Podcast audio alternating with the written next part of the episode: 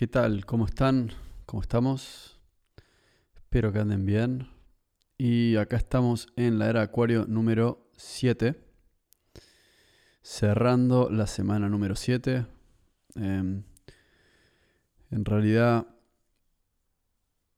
en el capítulo de hoy eh, vamos a estar hablando de varios temas que... em, que se relacionan con la era Acuario y con el, el tema fundamental del cambio. Y entre esos temas va a estar, eh, vamos, a, vamos a hablar un poco del arquetipo de Acuario, un poco más. También vamos a hablar de Vamos a hablar de, de las leyendas de antiguas culturas que hablan sobre eh, el cambio de, de, las épocas, que en realidad todavía no hice en, este, en esta sección, pero sí mencioné brevemente en la sección de la civilización desconocida. Y por último, también vamos a hablar un poco de un tema que abrí con el asistente de la semana pasada, que se llamó la dicotomía Júpiter y Saturno, y sirve para comprender también toda esta dinámica de, de la nueva era de Acuario. Bueno, primero que todo, con respecto al arquetipo, lo que voy a mencionar es algo que me quedó pendiente la última vez que, que, que hablamos un poco de, del arquetipo acuariano y algo que me, que, que quedó pendiente mencionar es que dentro del arquetipo de Acuario hay, eh, o sea, existe algo que se llama el arquetipo del vagabundo. Y, y me parece que esa, ese tema es relevante porque si podemos entender el el arquetipo en su, en su significado más fundamental, entonces va a ser un poco más fácil comprender toda esta transición hacia la era Acuario, entender un poco más los cambios que están pasando hoy en día. Entonces, vamos directo al tema del arquetipo. Bueno, el arquetipo en realidad, cuando estuve investigando recientemente sobre la era Acuario y sobre todo sobre el arquetipo acuariano, y bueno, cuando digo arquetipo, doy por hecho que ya escucharon algunos de los capítulos anteriores en los cuales hablé de Carl Jung y sus arquetipos. ¿no? Él creía que había ciertos arquetipos en el universo, casi como si fuesen pedazos o secciones de una inteligencia cósmica. Y que el zodíaco representa estos 12 arquetipos. Uno de ellos es el arquetipo de Acuario. Bueno, algunos saben eh, sobre la astrología de ustedes, asumo, saben lo que es, saben dónde viene, algunos no. Básicamente la astrología se empieza, o sea, los registros más antiguos, o sea, eh, el uso de los planetas, el estudio del movimiento de los planetas se usa desde el principio de la humanidad, o sea, desde los primeros, desde las primeras pinturas de arte rupestre que hay, ¿no? que son los primeros registros históricos de escritura humana o de arte, ya tenemos eh, pinturas de los planetas, así que se ve que eso siempre estuvo. Eh, la utilización de los astros es algo que ha acompañado al ser humano desde su inicio. Eh, eso es lo que dicen los registros históricos. Así que si lo miramos desde ese ángulo, la astrología es algo súper antiguo, más antiguo que cualquier otra religión. Así que eso hay que tenerlo en cuenta. Entonces, eh, como ya mencioné en capítulos pasados, Jung dice que, la, inteligencia cósmica hay 12 arquetipos y en el zodíaco hay 12 signos, 12 personalidades, 12 personajes que pertenecen a las 12 constelaciones por las cuales navegan los planetas.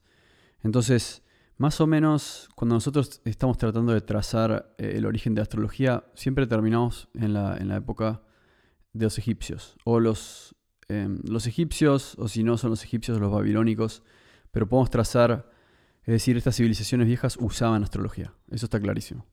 Entonces, ellos también, ellos, ellos veían 12, 12 arquetipos en el cielo, 12 constelaciones, y uno de ellos es Acuario.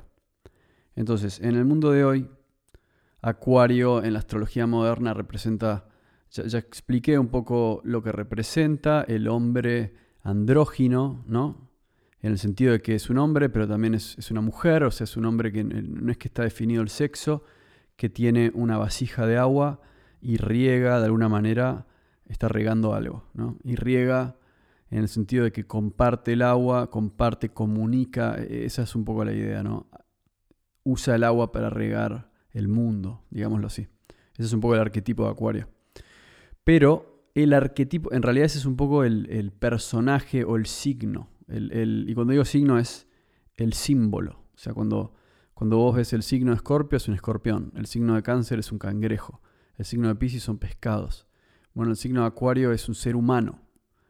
Y, es un ser humano que tiene agua en una vasija y usa ese agua para regar un... Em, no sé exactamente qué es, no sé si está vertiendo agua en, más agua o lo que fuese, pero está vertiendo agua. Entonces es el aguador, es acuario. Y es un signo de aire, no es un signo de agua, así que no tiene nada que ver con eso. Pero el punto es ese, ese es el signo, ese es el símbolo, esa es la pintura, esa es la leyenda. Pero el arquetipo es algo que se desarrolla más adelante, en el sentido de que Jung analiza los distintos arquetipos y otros escritores también, pero por ejemplo muchas veces se puede investigar un arquetipo también relacionándolo con otras ciencias, como por ejemplo con el tarot. Y el tarot se usa también para predecir el futuro o para, bueno, sí, para predecir el futuro básicamente. Al igual que algunos sacerdotes, magos, eh, hechiceros o astrólogos antiguos también querían predecir el futuro porque creían que el tiempo, el tiempo estaba dictado por los planetas, o sea, los fenómenos eran realmente resultados de movimientos planetarios, eso es lo que ellos pensaban. Entonces usaban, tanto como usaban la astrología, también usaban el tarot. Y, está todo conectado, no es que son dos cosas súper distintas. Y en las cartas del tarot tenemos la carta que es que hay, hay ciertas cartas que están relacionadas con signos. Y algunas cartas están relacionadas con el signo de Acuario. Por ejemplo, la carta del loco y la carta de eh, la estrella. Y a mí eso me pareció muy interesante porque también hay algo que existe que es el arquetipo del vagabundo. ¿Qué quiere decir el arquetipo del vagabundo? Bueno, primero analizando este, este tema con, las cartas del, tarot, cuando vemos que hay dos cartas que representan Acuario, lo que tenemos es que hay dos caras. Hay dos caras de Acuario, así como hay dos caras con muchos signos, ¿no? Hay, por ejemplo, cuando evaluamos lo que tenemos en, en, en, Acuario es que puede ser, es, como que Acuario está regido por Saturno y Urano al mismo tiempo.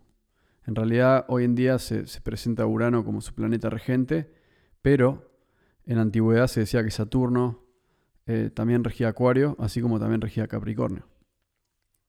Pero hoy en día podrías decir que, Acuario está regido por Saturno y Urano, más dominantemente Urano. Entonces, ¿cómo lo veo yo? Esta, esta cuestión de que hay dos cartas del tarot que se relacionan con Acuario es que básicamente Acuario ofrece dos posibilidades. Y ya, ya hablé de esto en el capítulo pasado, ¿no? De que ofrece dos posibilidades, que uno es la estrella y el otro es el loco. Em, y, por es, y es como que ofrece, ofrece dos caminos. Uno es, uno es revolucionario y otro es trascendental. En uno vemos a la estrella y en otro vemos al loco. Y yo creo que eso tiene que ver como la perspectiva con la que podemos observar las cosas. Yo creo que Acuario puede tirar para los dos lados en el sentido de que en uno de los posibles caminos, o sea, imaginémonos lo siguiente. Eh, Acuario de alguna manera es el signo del visionario, del hombre que ve el futuro.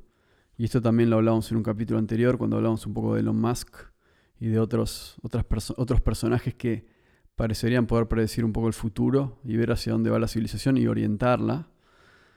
Entonces, Elon Musk es, puede ser la estrella, pero también puede ser un loco. Y si escuchamos hablar a alguien por ahí más de la vieja escuela, de que no cree en los autos a, electricidad y que no cree en esto de Neuralink y, no cree en el tema de la cripto y lo demás y que cree que todas esas cosas son nuevas y no sirven para nada, tal vez vería a Elon Musk como un millonario, pero como un billonario que está loco.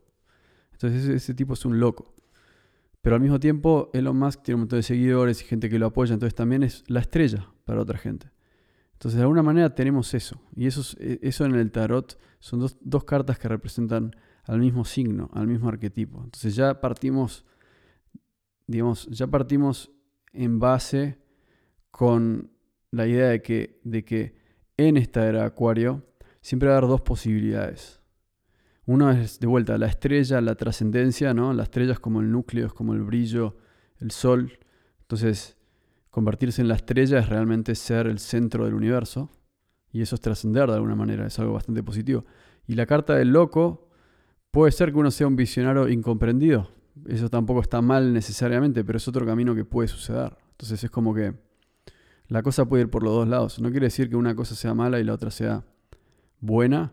Simplemente que, que la energía de Acuario puede abrir dos caminos. Y profundizando un poco más con respecto a ese tema, en el capítulo pasado yo hablé de cómo la sociedad se estaba dividiendo y que estábamos viendo las características positivas de Acuario en el mundo de hoy, también como las características negativas de Acuario en el mundo de hoy. Y las características positivas pueden ser la preocupación por las causas sociales, em, querer, digamos, la comunicación, los avances, los avances en la comunicación, la democratización de la comunicación, el avance de Internet, el avance de, no sé si las redes sociales, pero de alguna manera las redes eh, las redes sinceras, ¿no? Eh, la, comunicación honesta que aparece en Internet, de, esa manera escapándose de, la manipulación de los medios masivos de contaminación, de comunicación. Entonces, ahí tenemos algo que es positivo, que es que a medida que avanza el Internet vemos que acelera el ritmo de la tecnología, acelera el ritmo de la comunicación y podemos acceder a información que antes se nos hubiese complicado mucho. Y eso es bueno. Y eso está relacionado con esto de, una parte positiva. Y mientras que en la parte negativa tenemos gente que, que pierde su identidad y, no busca más su identidad. Y que prefieren unirse a un grupo. Y que prefieren unirse a un grupo que en muchos casos es irónico porque son grupos que están en contra de el status quo son grupos revolucionarios, por ejemplo, grupos feministas extremos, grupos... Y acá no estoy apuntando a nadie, la verdad que no me importa mucho, no estoy juzgando nada, estoy, estoy simplemente diciendo que en el lado negativo, en el espectro negativo, existe la que hay gente que quiere ser parte de un grupo y que ve que su moralidad está definida por las cosas que dicen y cómo cómo tratan al resto de la gente y se ven como moralmente superiores. Y yo creo que eso es algo que hablamos la última vez, que es sobre la moralidad de, Acuario, ¿no? de cómo Acuario, por tenerle un miedo a la individualidad, por tener un miedo al egocentrismo, por tener miedo a ser el centro de atención, etc., se mete en grupos para no desarrollar su propia individualidad y su propio propósito y empieza a tomar y empieza a hablar en el grupo como diciendo, no, porque todos, eh, es como que se vuelve medio dictatorial en un grupo. Entonces, yo creo que hoy en día también tenemos eso. Así como tenemos comunicación en Internet y tenemos una comunidad global, al mismo tiempo tenemos revoluciones, pequeñas revoluciones que existen en todo el mundo, pero que son de alguna manera caóticas y que están, están relacionadas con esta energía de Urano, que es caótica, ¿no? Como esta cosa de, ya de, de, revoluciones que no llevan necesariamente a ningún lado, pero atrae a ciertas personas. O sea, es como que esas revoluciones, esos grupos, atraen a ciertas personas que no han hecho un trabajo en su propia vida. Entonces se quieren meter en un grupo porque es como que les llena algún tipo de vacío y siempre están en contra de algo.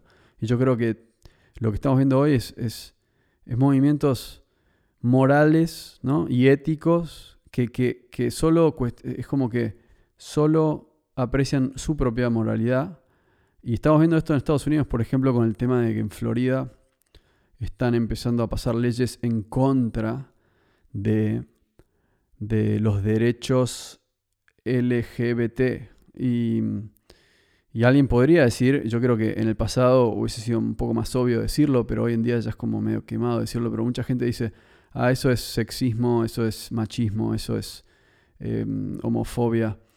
Y, y en realidad lo que están diciendo ellos es que no quieren que en el colegio, en Florida, esto es en Florida, no quieren que en el colegio pasen películas que promueven la homosexualidad. Eso es en Florida. Entonces, se abre un debate. Y en ese debate es gente que apoya los derechos LGBT diciendo, ah, bueno, pero eh, le tenés que dar la oportunidad de elegir a tu hijo. Y la gente, y los padres de los hijos y las hijas diciendo, o sí, yo le doy la oportunidad de elegir, pero vos tampoco le estás dando la oportunidad de elegir porque estás mostrándole películas, em, todas estas nuevas películas de Disney que son como que siempre el centro de la historia tiene que ver con el tema sexual y el, tema de la homosexualidad y el tema de gay. Entonces se arma un debate y en ese debate están la gente que sí apoya la libertad de todos y todas, pero está en contra de que alguien imponga su visión.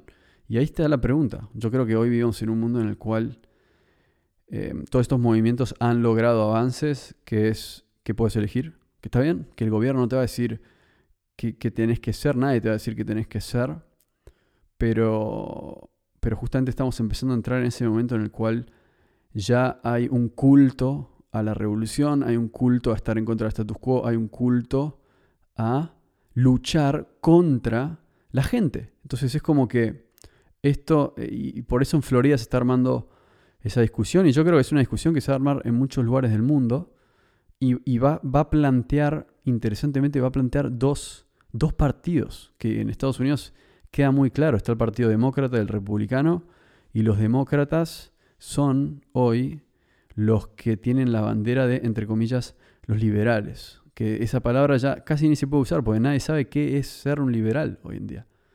Y y, la nueva cuestión política y social que está ocurriendo hoy es eso, es que se están formando dos bandos. En uno de esos bandos está la gente más conservadora que dice, mira, yo no tengo problema con lo que vos quieras hacer en tu casa, pero no lo traigas al colegio. Y, la gente que dice, no, no, sí, lo voy a traer al colegio porque, porque todos tienen que saber, bla, bla, bla. Y, y yo creo que, que ahí hay un tema fundamental. Y eso es muy importante. Me parece que eso es uno de los temas importantes que, que tienen que ver con el cambio hacia la era de Acuario, ¿no? De vuelta, esta idea de que Acuario es, como un ser andrógino que tira agua por todos lados. De alguna manera es como, como que sí, se empieza a debatir el tema de la masculinidad y la feminidad y qué quieren decir y qué son, si es que existen realmente. Y, y, no es un debate que esté fuera de lugar, pero yo creo que lo que está fuera de lugar es la gente que, por ejemplo, viene dice la biología no existe.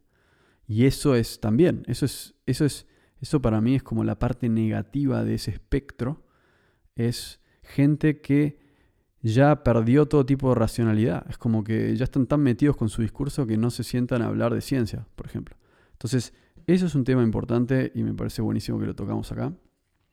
Después, em, lo que quería mencionar es que hay algo que se llama el arquetipo del vagabundo y del ermitaño. Y no sé si esto está relacionado específicamente con Acuario, pero me interesa la historia porque el arquetipo del, del vagabundo, y en realidad no es que Acuario esté relacionado al arquetipo del vagabundo directamente, pero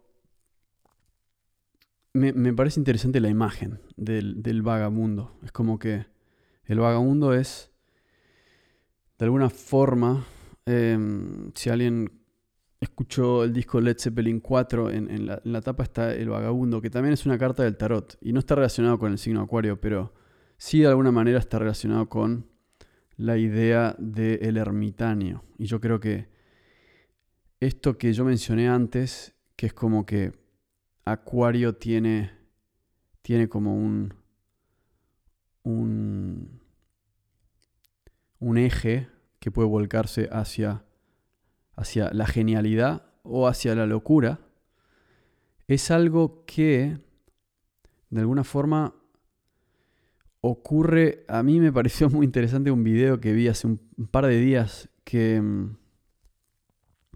que realmente tenía como la... Realmente tenía... E-, e-, ejemplificaba muy bien los tiempos que estamos viviendo, que yo no creo que... O sea, no creo que haya habido ninguna sociedad que vivió esto que estamos viviendo, que es muy difícil verlo porque estamos metidos adentro de eso. Pero la cuestión de, de las cartas de loco y, y la estrella, me parece a mí que hablan de la locura y la genialidad. Y cuando vemos la locura, yo el otro día vi algo que a mí me hizo pensar mucho en la locura. Y esto es lo, esto es lo que yo vi. Básicamente leí una noticia, y no es la primera cosa que vi, vi un montón de cosas, pero digo, esto es lo que más a mí me llamó la atención, y que es que vi una noticia que hablaba de alguien, creo en Japón, que se compró un disfraz de perro que le valió 15 mil dólares y ahora hace videos de él vestido como perro. Y, la gente le comenta y le dice, sos un buen perro. Entonces, yo sé que en el mundo de hoy puedes hacer lo que quieras. Yo creo que eso también es... Probablemente es el... Eso seguramente es... Refleja el cambio hacia la era acuario, ¿no? Que es un mundo libre en ese sentido. Nadie te va a decir, no, no puedes ser un perro si no querés. Es más, la sociedad te dice, sí, sé un perro, sí, sé un perro, sé lo que vos quieras, puede ser lo que quieras. Mientras que en el mundo del pasado era más como, soy un perro y te decían, bueno, ok, perfecto, vos estás loco y te vamos a quemar en la hoguera. no, sé si decían eso realmente, pero me imagino que eran un poco más duros, ¿no? Como, yo quiero ser un perro y te decían, no, bueno, vos estás mal, vos no, vos no, no encontraste el camino a Dios o tenés problemas. Entonces, Salimos de ese mundo para entrar al mundo de Acuario, donde vos puedes hacer lo que quieras y no te van a quemar en la hoguera, y eso está bárbaro. Ahora, cuando yo veo que hay gente que se viste de perro y dice soy un perro y la gente le comenta y le dice sos un buen perro, yo veo locura. Ahí eso para mí es locura. Estamos entrando en una sociedad que donde la locura existe y está y es aceptada. O sea, donde estamos entrando en un momento en el cual hay locura afuera de los manicomios. O sea, eso es lo que yo creo, porque si bien vos puedes decir, no, bueno, pero el tipo solo se viste de perro, e, es como que el artículo decía algo interesante que, decía, de todos modos, él no se hizo cirugía plástica, sino que se compró un disfraz. De alguna, de alguna manera, teniendo que aclarar eso. O sea, estamos viendo en un mundo en el cual uno dice, hay alguien que se, que se quiere convertir en perro y en este caso no se hizo una cirugía plástica, como si se podría llegar a hacer una cirugía plástica. Si yo vivo en un mundo en el cual la gente paga 15 mil dólares o más para hacerse una cirugía plástica y convertirse en un animal, entonces para mí estamos viviendo en un mundo que hay locura. O sea, eso, eso yo lo digo, eso, es un problema. Es, no sé si es un trastorno, pero hay algo psicológico ahí que, es extraño. O sea, y todo esto empezó con, todo esto es, algo que viene del siglo pasado, pero eh, ya a este punto llegar a, yo quiero ser un perro y que la sociedad te diga, sí, vos podés hacerlo, me parece que está bien, vos podés hacerlo, pero ya cuando la mayoría de la gente empieza a ir por ese camino, entonces la sociedad misma se está volviendo loca. Y eso es porque la carta de la locura está muy asociada a Acuario. Y por el otro lado tenemos la carta de la genialidad. Y yo creo que van a haber tremendos genios en esta época si no los hay todavía. Sí, la genialidad está. Yo creo que la locura y la genialidad es como que van de la mano, ¿no? Y es más, alguien podría decir, no, ese tipo se convirtió en un perro. Qué, qué, genio. ¿Cómo, ¿Cómo se anticipó a todos? Entonces es como que, ¿qué vas a hacer con ese tipo? ¿Lo vas a encerrar? No lo sé. Pero lo que sí sé es que la genialidad y la locura es una línea fina. Y, y definitivamente van a ser ejes súper importantes en la era Acuario. Volviendo al tema del vagabundo, eh, en realidad el ermitaño es una, es una carta que está en el tarot y está relacionado con otro signo, pero más allá de eso, eh, por lo que yo entiendo, es la carta del buscador, el ermitaño, también se le puede referir como el vagabundo, y también hay un arquetipo que es el arquetipo del vagabundo, que a mí no me parece que está mal relacionarlo con Acuario porque el arquetipo del vagabundo o del ermitaño habla sobre una búsqueda personal, em, sobre una etapa de introspección y, Y sobre todo con el tema de, de introspección para encontrar algo.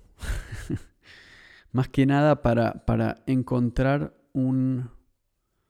Yo creo que la introspección lo que nos permite es probablemente encontrar, bueno, eso que estuve hablando en el último capítulo de crecimiento personal, ¿no? Esta cuestión del el alma, y eso es ya llevar la, la, conversación por un lado más espiritual, pero por lo menos encontrar algo que tenemos, que venimos a traer al mundo. Y es como que sin introspección, de alguna manera lo que quiero decir es que me parece que la introspección es necesaria en un punto para salir de la sociedad del mundo de hoy. O sea, me parece que es necesario que la gente se abstraiga de la sociedad en algún punto y ahí es cuando aparece la idea de, del vagabundo, ¿no?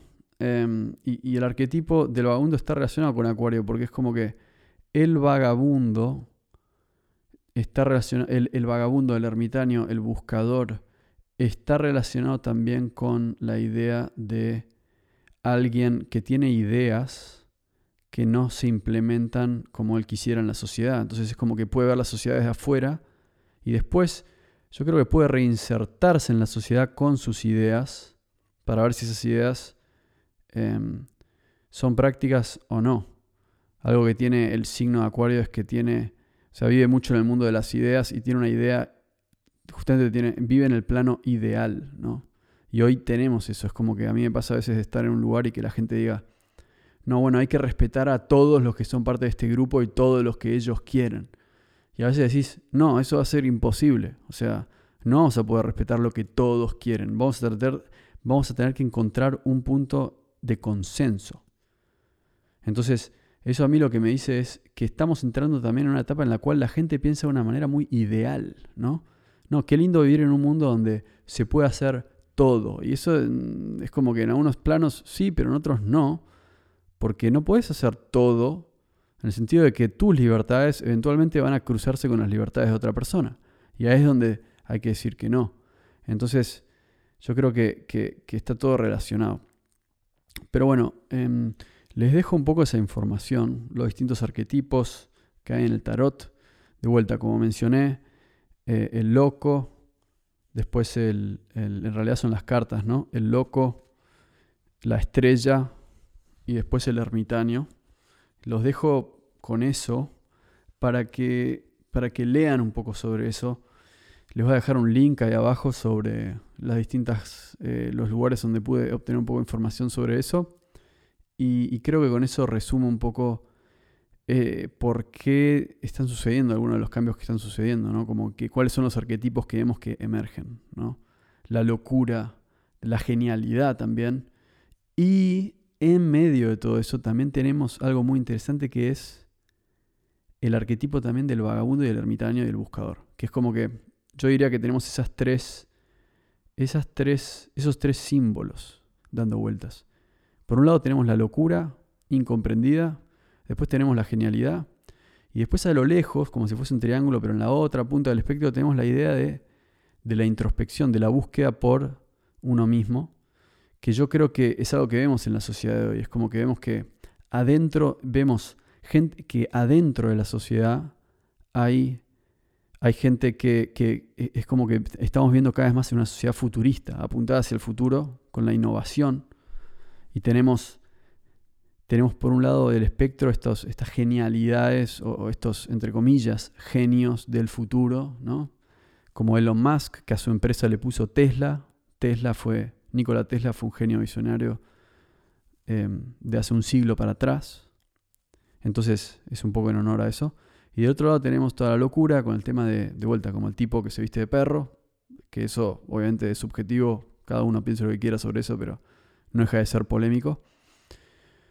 Y esa es la sociedad del mundo de hoy. Pero afuera de la sociedad tenemos toda esta cosa de gente que quiere trabajar desde no sé dónde, remoto, y gente que se va a vivir a la caravan, a viajar por el mundo, y gente que quiere abstraerse de la sociedad. Entonces, también tenemos eso, esa energía que se materializa de gente que busca salirse de la sociedad.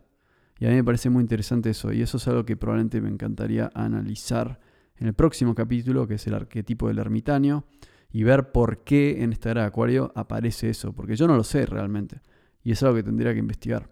¿Por qué esa figura va a ser importante en estos tiempos? Bueno, por último, para cerrar, voy a mencionar algo que mencioné en el asistente, que es la dicotomía de Júpiter y Saturno, y voy a explicar por qué se relaciona con la era de Acuario. Básicamente, la dicotomía Júpiter-Saturno es algo que yo introduje en el expreso estelar y era, es básicamente, como lo expliqué en el asistente, una dualidad entre Júpiter y Saturno. Y, algo que me llamó la atención a mí es que Júpiter y Saturno tienen toda una serie, como como la mayoría de los planetas, o sea, hay como un tiempo cósmico y los planetas no es que están dando vueltas ahí libremente al azar y haciendo cualquier cosa. O sea, tienen es, como un reloj. O sea, cada tantos años se encuentran. Júpiter y Saturno en el año 2020 hicieron una conjunción muy importante en el signo de Acuario. Y por ende mucha gente dijo que la era de Acuario iba a empezar en 2020. Porque Júpiter y Saturno se alinearon en Acuario después de muchos años. Por no decir 800. Em, así que básicamente eh, mucha gente decía eso. Eh, bueno, entre 600 y 800 realmente. Pero el punto es que se alinearon de vuelta en Acuario. Fue una alineación muy cercana, lo cual también astronómicamente hizo que fuese interesante. También se pudo ver muy bien, por lo cual hubieron muchas fotos. No sé si ustedes las llegaron a ver, yo las vi desde mi casa en Buenos Aires, cuando estaba en Buenos Aires, y mm, desde la plaza en realidad. Y notablemente, em, coincidió con el año de la pandemia y, eso también me llamó la atención a mí. Entonces empecé a investigar un poco el tema de las conjunciones de Júpiter y Saturno que coinciden cada 20,5 años en un ciclo bastante geométrico, bastante perfecto y va generando triángulos. Y, y me pareció notable primero explicar que Júpiter y Saturno se reúnen cada 20 años en un signo y, van y por y, después cada 20 años van haciendo un triángulo. Es como que van haciendo triángulos elementales. Entonces, cuando un, o sea, por, por 200 años, em, eh, los triángulos que va haciendo cada 20 años, o sea, siempre son un mismo elemento. Entonces ahora va a estar en el signo de aire, eh, la conjunción de Júpiter y Júpiter y Saturno cada 20 años va a estar en el signo de aire por 200 años. En el sentido que la última fue en Acuario, la próxima va a ser en. Asumo que. No sé si en Libra. Em, y después Géminis. O no sé si la, Acuario, Géminis, Libra, Acuario, Géminis, Libra. Me parece que va a ser así. Eh, o Acuario, Libra, Géminis. No sé, pero el punto es que siempre va a ser aire tipo el elemento de aire, por 200 años hasta que pase al próximo elemento. Y por eso también hablaban de que la conjunción de Júpiter y Saturno en el signo de Acuario abrió la era de Acuario. Y es una conjunción muy rara. O sea, de vuelta, es como si nosotros nos tocó vivir justo esa conjunción, que aparte de 0 grados de Acuario, y la voy a explicar un poco más también en, el, próximo tema que voy a abrir, que se va a llamar La dicotomía de Júpiter y Saturno, porque es un tema que se merece su propia sección, o por lo menos un par de capítulos dedicados exclusivamente a eso. Pero bueno, los quería introducir un poco a ese tema para aquellos que les interese un poco más la astrología y la astronomía como más profundo, profundamente. Y en este capítulo los dejo con simplemente con la era Acuario. y bueno, nada, eh, los veo la próxima. En la semana que viene vamos a estar analizando también, vamos a seguir con el tema de Acuario, vamos a seguir con el tema de, del arquetipo del vagabundo y los voy a dejar con una canción que compuse que se llama La de Acuario, así que espero que les guste. También la voy a sumar ahí en, en la Guerra por la Galaxia la semana que viene. Bueno, un abrazo y nos vemos la próxima. Saludos.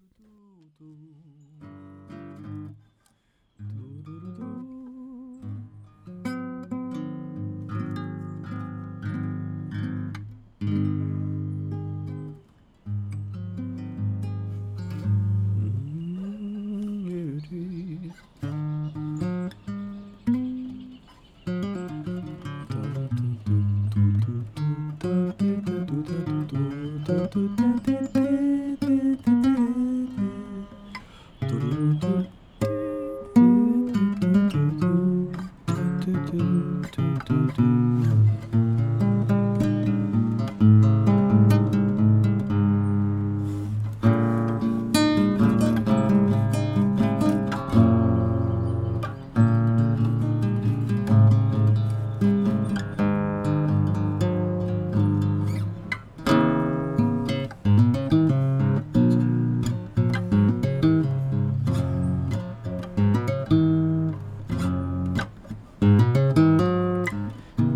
Calle para comprarme un poco de tabaco. Pero me quedan como 20 malditos pajarracos. Voy por la calle para ver cómo pasan los planetas y charlan los profetas sobre los cometas. Fui por la calle para ver cómo pasan las mujeres. Debo admitir que me gusta ver su piel. En el verano muestran un poco más de su té con miel. En la era de acuario, nena. En la era de acuario. Eh. En la era de acuario, nena. Welcome home, back to where we belong. La era de acuario, nena. En la era de acuario. En la era de acuario, nena. You welcome home, back to where we belong.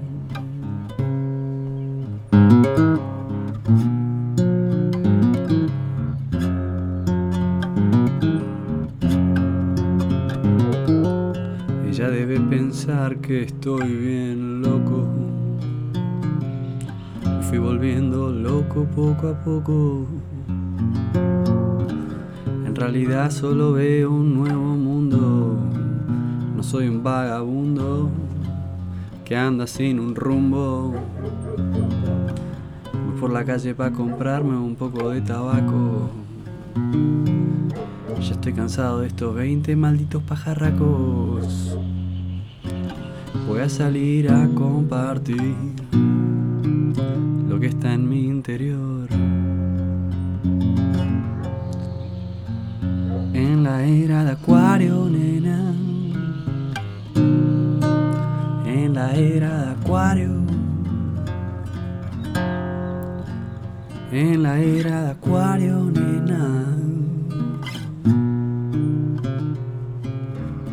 Welcome home back to where we belong, la era de acuario, nena.